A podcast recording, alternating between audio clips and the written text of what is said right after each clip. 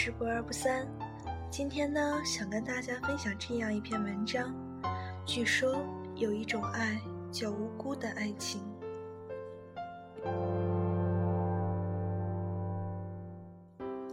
据说有一种爱叫无辜的爱情。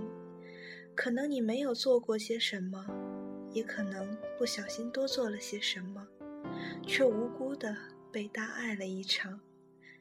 你可能试过比阴谋还要阴损的暗示，这是不可能的；也可能在手足无措之间，没有在适当的时机狠下心肠，直到距离渐拉渐近，也就有了侥幸之心。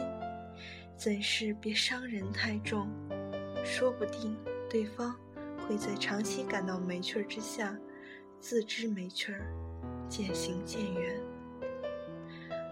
无论最初是手不够狠，心不够硬，口不够直，天底下没有请不走的人，也没有不能扫尽的兴。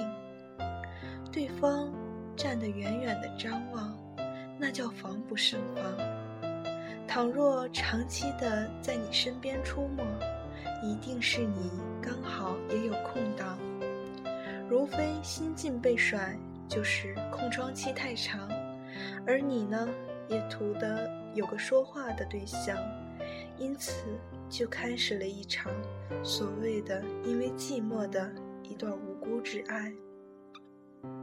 是的，单恋能成双。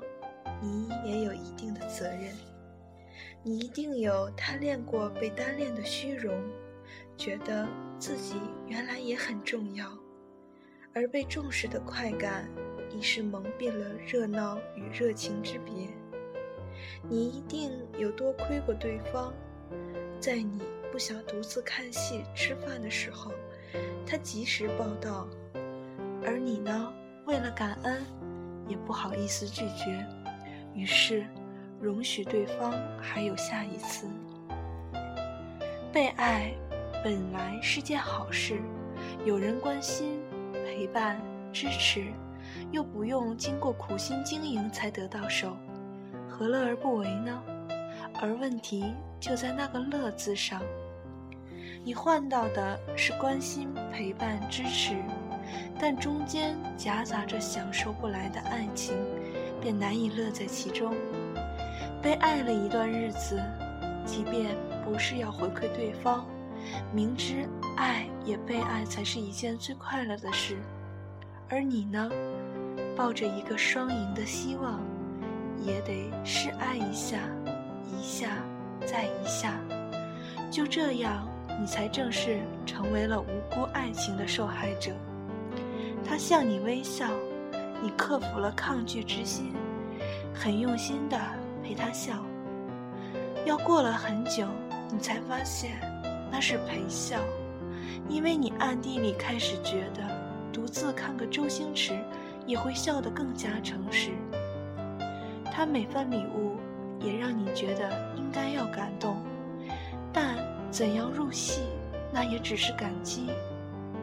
你为了不伤人。买礼物时，也要带着上班时想点子的心情，还对方一个惊喜。他在对方，他在众人面前给你夹菜，而第一次你尝到了最典型的幸福，但第二次、第三次、第四次，你才惊觉，那双筷子来自谁，都一样。